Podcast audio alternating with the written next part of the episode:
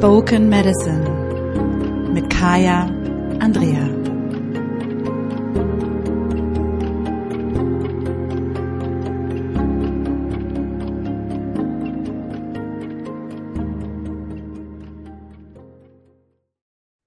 Hallo und herzlich willkommen zu Spoken Medicine, dem Podcast. Mein Name ist Kaya Andrea, ich bin ein Podcast-Host und ich helfe Frauen dabei, das Leben zu leben, was wirklich für sie bestimmt ist. Und in dieser heutigen Episode soll es um ein Thema gehen, was vielleicht für die ein oder andere, ich nehme das Wort ganz bewusst, triggernd ist. Also, die macht was. Denn ich möchte über Empathie sprechen und die Frage damit verbinden, ist die Empathie, die du hast, ein Geschenk oder bist du noch in einem alten Trauma? Denn Empathie ist ja das, was wir nehmen, wenn wir sagen, du bist sympathisch, du kannst fühlen, was andere fühlen. Du kannst wahrnehmen, was andere wahrnehmen. Du hast so einen sechsten Sinn, der ist so total offen. Oder siebter Sinn, ne? Je nachdem. Und ich kenne einige Leute, denen es so geht, und mir geht es auch so dass ich Dinge wahrnehme, die andere nicht wahrnehmen. Das ging mir schon als kleines Kind so, dass ich Sachen gesehen habe, die andere nicht gesehen haben. Nicht umsonst habe ich angefangen, irgendwann die Arbeit mit den Ahnen zu machen, denn ähm, ich habe immer schon tote Menschen gesehen, also Menschen, die andere nicht gesehen haben. Und ich kann wahnsinnig gut äh, die Emotionen von anderen wahrnehmen. Das heißt, ich weiß ganz genau, was los ist, wo sich jemand gerade befindet. Und jetzt wird es nämlich interessant für all die Coaches und Heiler und ähm, personenbezogenen Dienstleister. Denn es hat mich natürlich brillant in meinem Job gemacht. Alle sagen immer, ja, wie bist du denn auf deinen Job gekommen? Und ich sage dann immer, ja, ähm, das ist halt das, worin ich richtig gut bin. Was ich allerdings nicht bewusst hatte eine lange Zeit war, dass diese, ich nenne es Empathie, dieses hellfühlige Sein. Also hellfühlig ist es eigentlich gar nicht, aber dieses sich besonders gut in andere einfühlen können. Dass, ähm, dass ja etwas ist, wo in bestimmten Bereichen des Coachings ähm, gesagt wird, oh, das ist eine Gabe, die du hast. Das ist, ne, das, oder es macht mich besonders, dass ich so einfühlsam sein kann. Oder ich bin da ganz speziell. Und dann gibt es eben auch diese Momente, vielleicht bist du da jetzt auch und sagst, ja, kann ich total nachvollziehen. Das ist erstmal überhaupt grundsätzlich ist das Wahrnehmen der Emotionen von anderen nichts Negatives. Das ist erstmal so. Interessant wird es dann in den Momenten, wo gesagt wird, ich kann dort nicht hingehen, weil ich nehme zu viel wahr. Oder ähm, dann betrete ich einen Raum und merke, jemand ist traurig und ich muss darauf reagieren. Sprich, Schwierig wird es in dem Moment, wo ich wahrnehme und reagieren muss. Weil was dann passiert ist, ich, ist, ist, Komma, dass ich nicht in meiner Macht bin. Es bedeutet, dass ich quasi den Emotionen der anderen ausgeliefert bin, dass die Emotionen der anderen mich überwältigen. Und da stelle ich dann immer die Frage, ist deine Empathie ein Geschenk oder ist es vielleicht noch eine Trauma-Response? Ist es vielleicht ein traumatisch erlerntes Verhalten? Ist es vielleicht etwas, was du in deiner Kindheit gelernt hast, um zu überleben? Ist die Empathie ein Geschenk oder ist sie eine Überlebensstrategie? Und damit ist nämlich auch die Frage, ist die Berufswahl, die du getroffen hast, ein Geschenk oder ist es weiterhin der Versuch einer Überlebensstrategie? Und das gilt übrigens auch für alle, die keine Coaches sind oder Heiler oder sonstiges. Nur ich finde es wichtig, das in diesem Zusammenhang nochmal zu erwähnen. Denn wenn ich bei mir zurückgucke, war es immer schon so, dass alle gesagt haben, oh, du kannst so gut zuhören und oh, du erfasst immer sofort, was ich brauche oder du weißt immer sofort, was ich denke oder du bist so einfühlsam. Und das war was, wo ich ganz lange meine Identität rausgezogen habe. Das war was, wo, wenn ich zurückgucke, ich natürlich das als Kompliment empfunden habe. Ähm, ich fand das toll. Das ist mir auch zu Hause zurückgespiegelt worden. Ähm, das ist mir von Freunden zurückgespiegelt worden.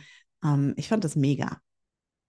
Und so habe ich angefangen. Also als ich mein Studium ausgewählt habe, war für mich auch klar, aus vielen anderen Gründen außerdem, aber dass ich natürlich irgendwas mit Menschen mache und habe dann angefangen, Erziehungswissenschaft zu studieren.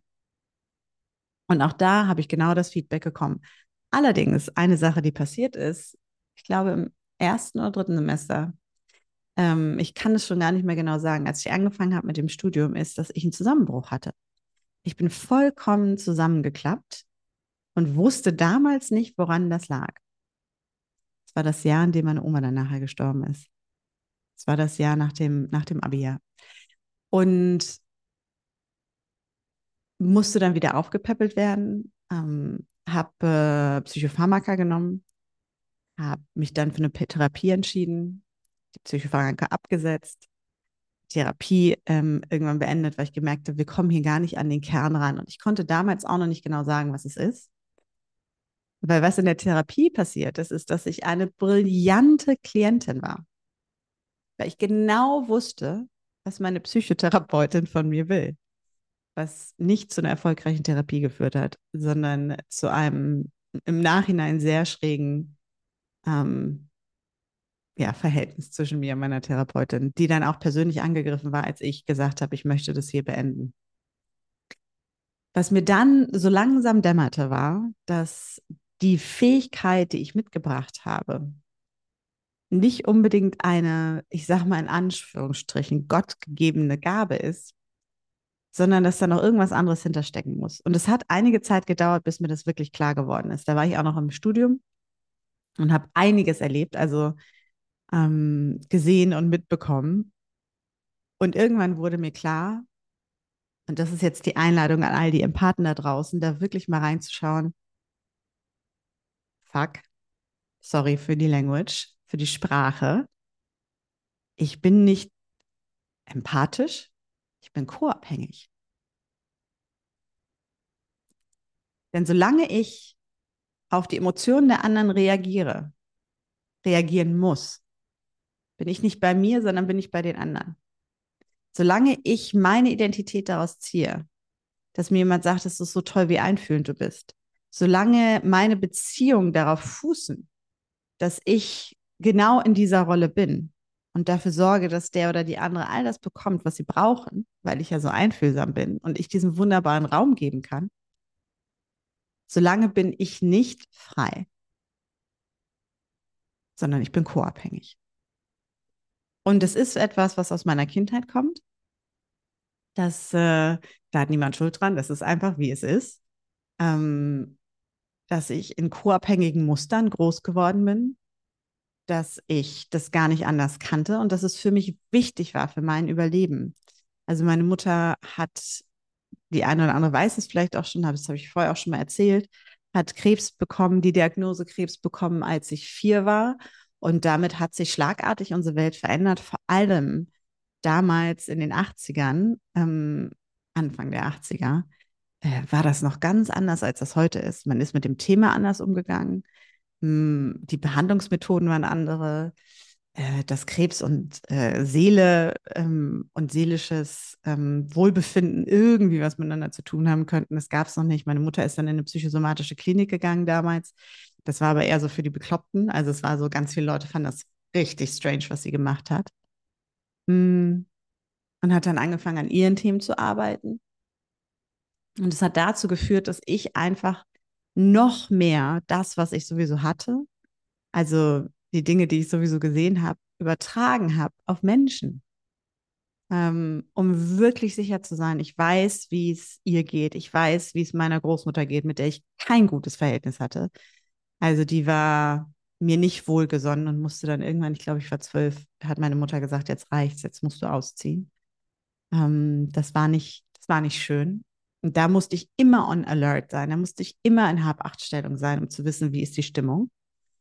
Und ähm, mein Vater, der einfach sehr viel gearbeitet hat, total überfordert war mit der Situation. Und wenn er da war, war es auch wichtig, ähm, herauszufinden, wann ist der beste Moment, um ihn anzusprechen, um wenigstens so ein bisschen Liebe und Aufmerksamkeit zu bekommen.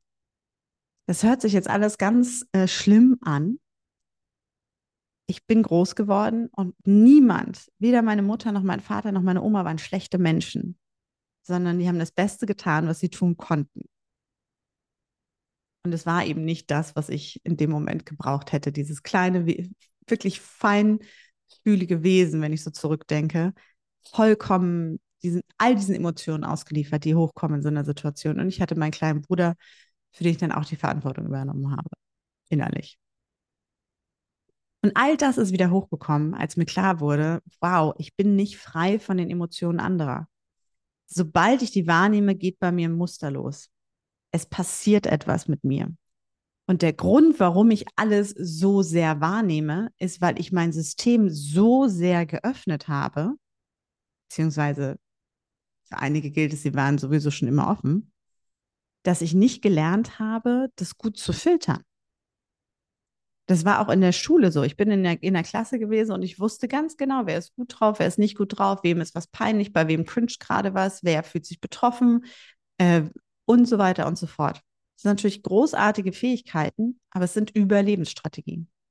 Und solange ich in einer Überlebensstrategie hänge, fange ich nicht an zu leben, sondern ich bin immer noch abhängig davon zu wissen, wie es den anderen geht.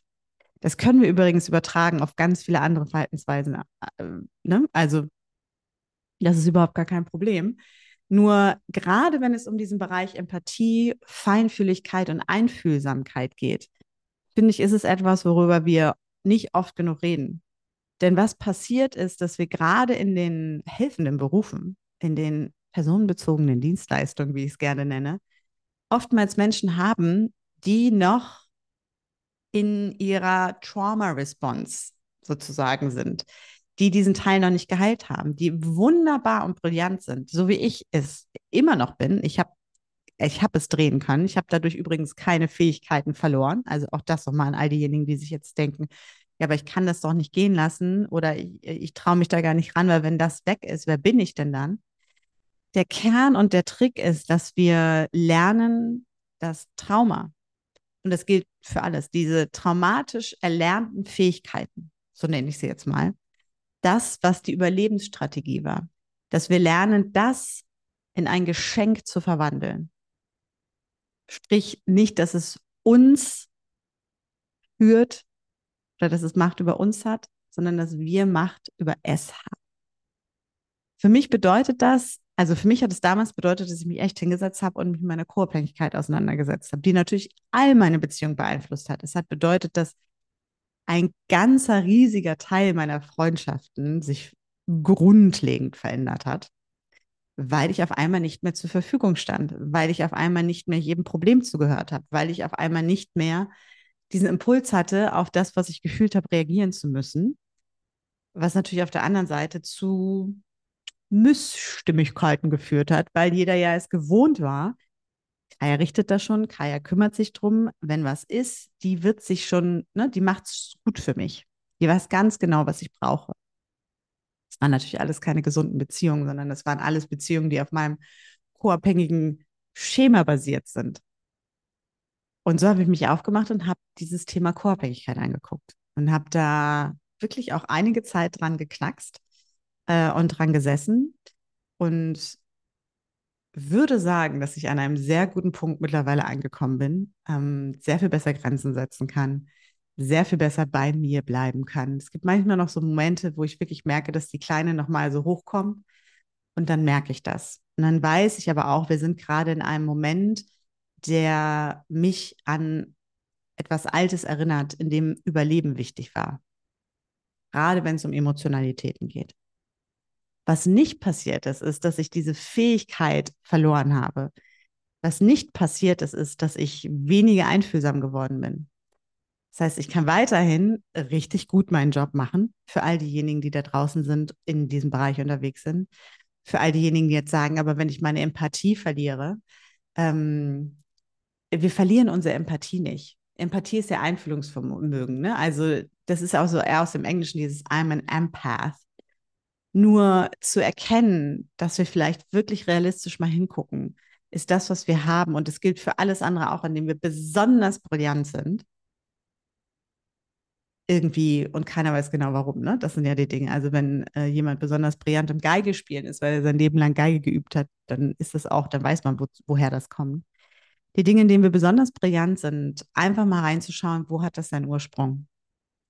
Und ist es vielleicht etwas, wo es sich lohnt, nochmal hinzugucken, damit ich am Ende die Fähigkeit beherrsche und die Fähigkeit nicht mich beherrscht? Das ist der kurze Impuls für diese Episode. Denn ähm, ich finde es total wichtig, dass wir darüber sprechen, vor allem, wenn es darum geht, ähm, wenn wir uns Psychotherapeuten, Coaches, Heiler und Co. aussuchen. Vor allem, wenn wir mit ähm, Menschen arbeiten, die genau das bewerben, dass sie besonders einfühlig sind, dass sie besonders. Denn wenn diese Menschen noch in ihrer Co-Abhängigkeit hängen, dann ist das unterschwellig auch in der Arbeit bemerkbar. Und dann sind es Menschen, die am Ende des Tages abhängig sind von ihren Kunden, abhängig sind von der Bestätigung ihrer Kunden oder Klienten und abhängig sind davon, dass sie in diesem Raum existieren können. Und das ist meiner Meinung nach nicht die beste Voraussetzung dafür, um eine personenbezogene Dienstleistung wirklich gut anbieten zu können ich kann mir da selber an die eigene Nase greifen. Ich wusste das damals nicht besser, äh, ne, solange der blinde Fleck da ist. Das muss ich aber auch sagen, dass ähm, ich bin da im Studium drangegangen und habe dann auch nachher nochmal gemerkt, das war auch was, als ich angefangen habe, ähm, wirklich in die selbstständige Beratungsarbeit zu gehen, damals, 2008. Da habe ich echt so richtige Kracherfälle gehabt, ne, wo einige gesagt haben, krass, wie kannst du das managen. Das sind echt krasse Themen.